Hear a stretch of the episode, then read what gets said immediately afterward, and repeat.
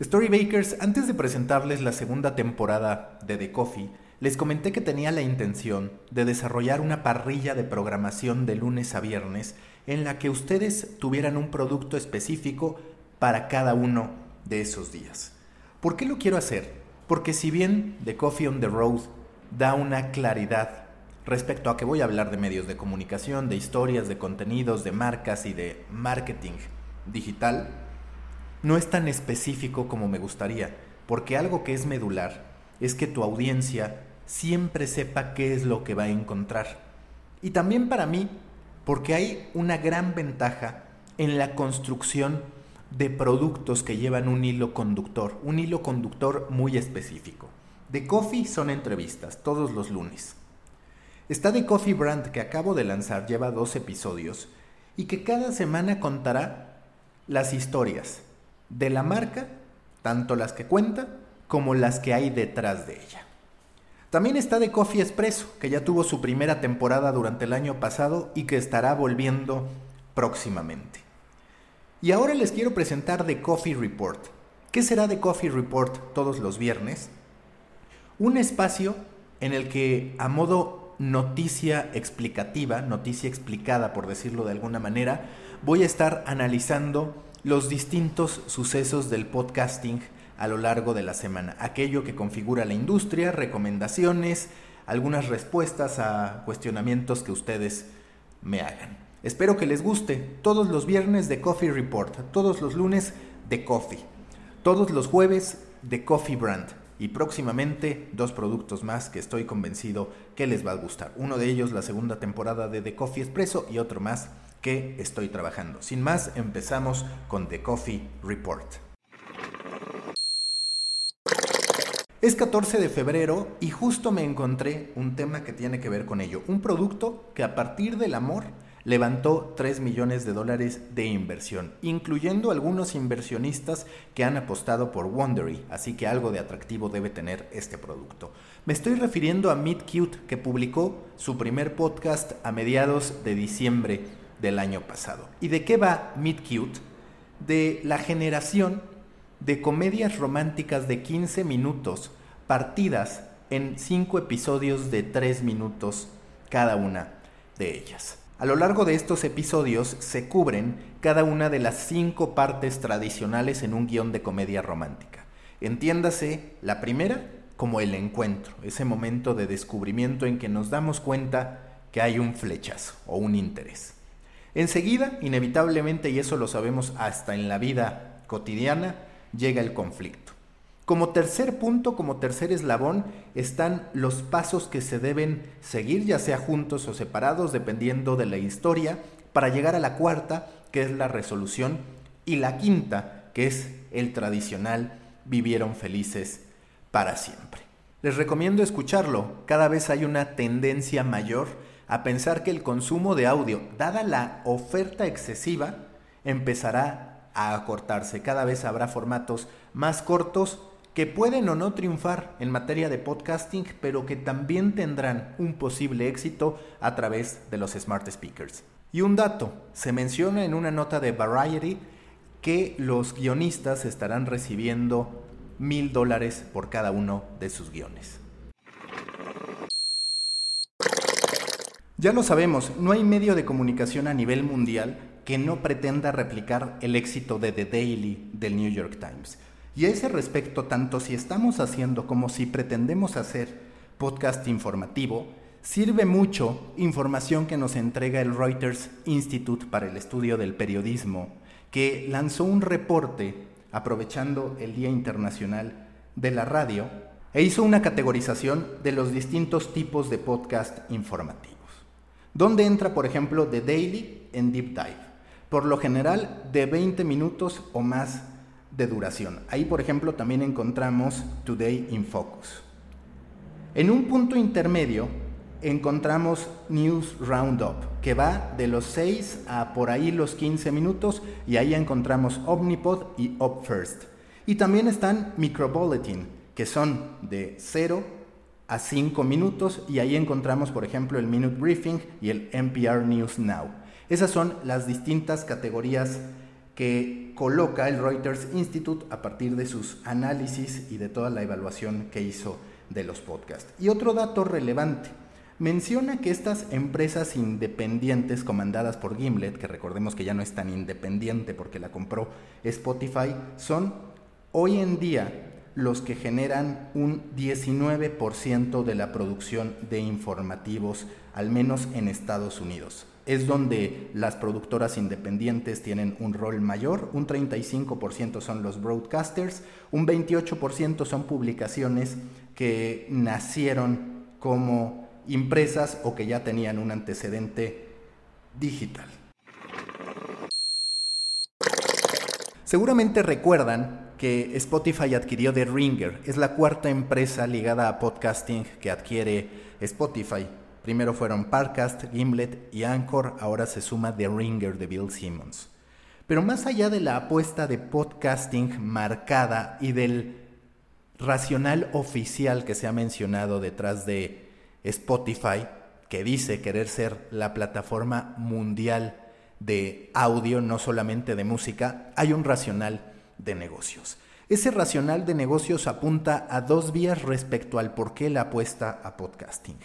En primero, cuando se trata de música, por los acuerdos a los que tiene que llegar con las distintas discográficas y artistas, resulta que por cada dólar ingresado, Spotify tiene que dar 64 centavos a partir del consumo de la música de los distintos artistas. Lo que con los podcasts no necesariamente va a pasar y mucho menos cuando se trata de podcast propios.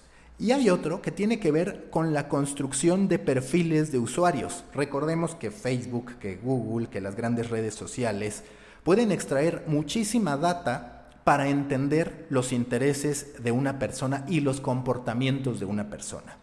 Spotify, limitándose al consumo de música, no tiene tanta facilidad para hacerlo. Además de que el valor y el efecto de un anuncio entre podcast y podcast es mucho mayor que el que se pueda poner entre canción y canción.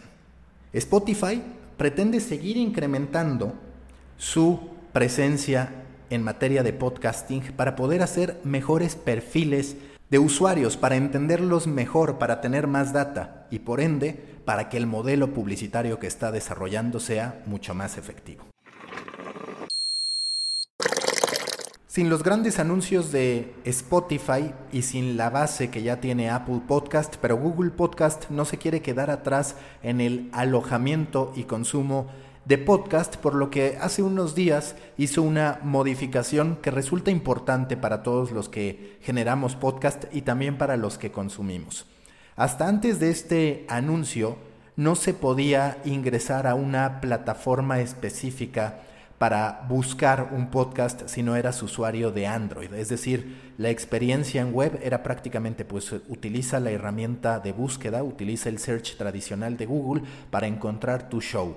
Ahora, ya a través de un homepage disponible para todos, aparece en la parte superior una ventana de búsqueda para que nosotros busquemos el show en particular que queremos escuchar, que estamos buscando. Aparece la carátula, por así decirlo, la imagen principal del show en cuestión y abajo podemos encontrar el resto de resultados que por lo general pues serán el resto de los episodios del podcast en cuestión.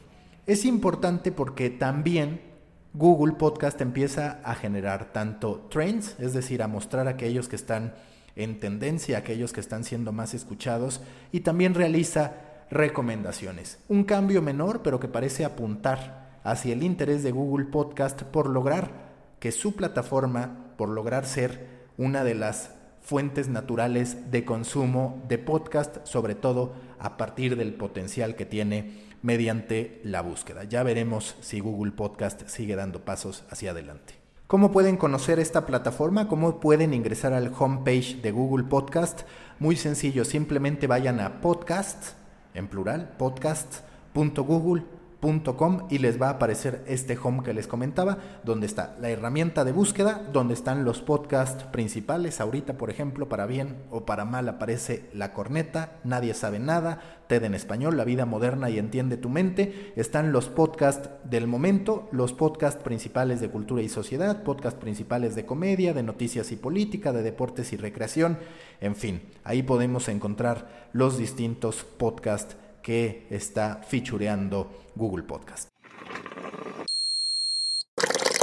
El audio se ha convertido en la obsesión de prácticamente todos. Hablamos de medios de comunicación, hablamos de marcas que no solamente están presentando algunos podcasts, invirtiendo para ser patrocinadores, sino también desarrollando los propios. Y están también las plataformas de video streaming que están desarrollando estrategias para que el podcast sirva como un punto de conexión como uno más de los eslabones en el funnel para lograr que sus espectadores se mantengan fieles a la serie o que esperen con ansias la llegada de una nueva temporada.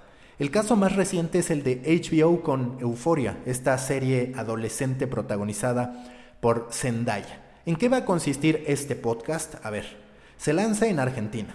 Tendrá seis episodios y será conducido por dos periodistas, una de ellas Fiorella Sargenti y la segunda Eugenia Mariluz. Lo que me parece atractivo del formato es que no es simple y sencillamente ponerse a hablar de lo que pasó durante la primera temporada, sino que tendrán una serie de invitados especialistas en distintos temas que ahondarán en las experiencias de cada uno de los personajes principales. Son seis episodios dedicados a distintos personajes y tanto estos especialistas como las conductoras estarán platicando sobre las experiencias de vida de los personajes y lo que otros adolescentes pueden aprender. Recordemos que mucho de lo que ocurre en Euforia va de la amplificación, va del ruido constante, de la amenaza constante, de las críticas, del exhibicionismo, de todo el odio al que podemos estar sometidos a través de Internet y de cómo se puede amplificar cualquier cosa hagamos. Vale la pena entonces que escuchen el podcast oficial de Euforia para que vean cómo en términos de marketing el podcast también es una gran alternativa. También Apple Plus se está planteando desarrollar una serie de podcast para calentar la llegada de sus nuevas series y las nuevas temporadas que vengan en shows como por ejemplo The Morning Show, que es en particular uno de mis productos favoritos de Apple TV Plus. Recuerden suscribirse al newsletter de The Muffin para poder recibir acceso a profundidad a estas historias. También les voy a contar, estoy pensando en cómo hacerles llegar fuentes de información que yo tomo en consideración para este producto. Espero que les haya gustado. Esto fue The Coffee Report. Nos escuchamos el lunes con un nuevo episodio de The Coffee y el viernes con el segundo episodio de The Coffee Report. Hasta la próxima.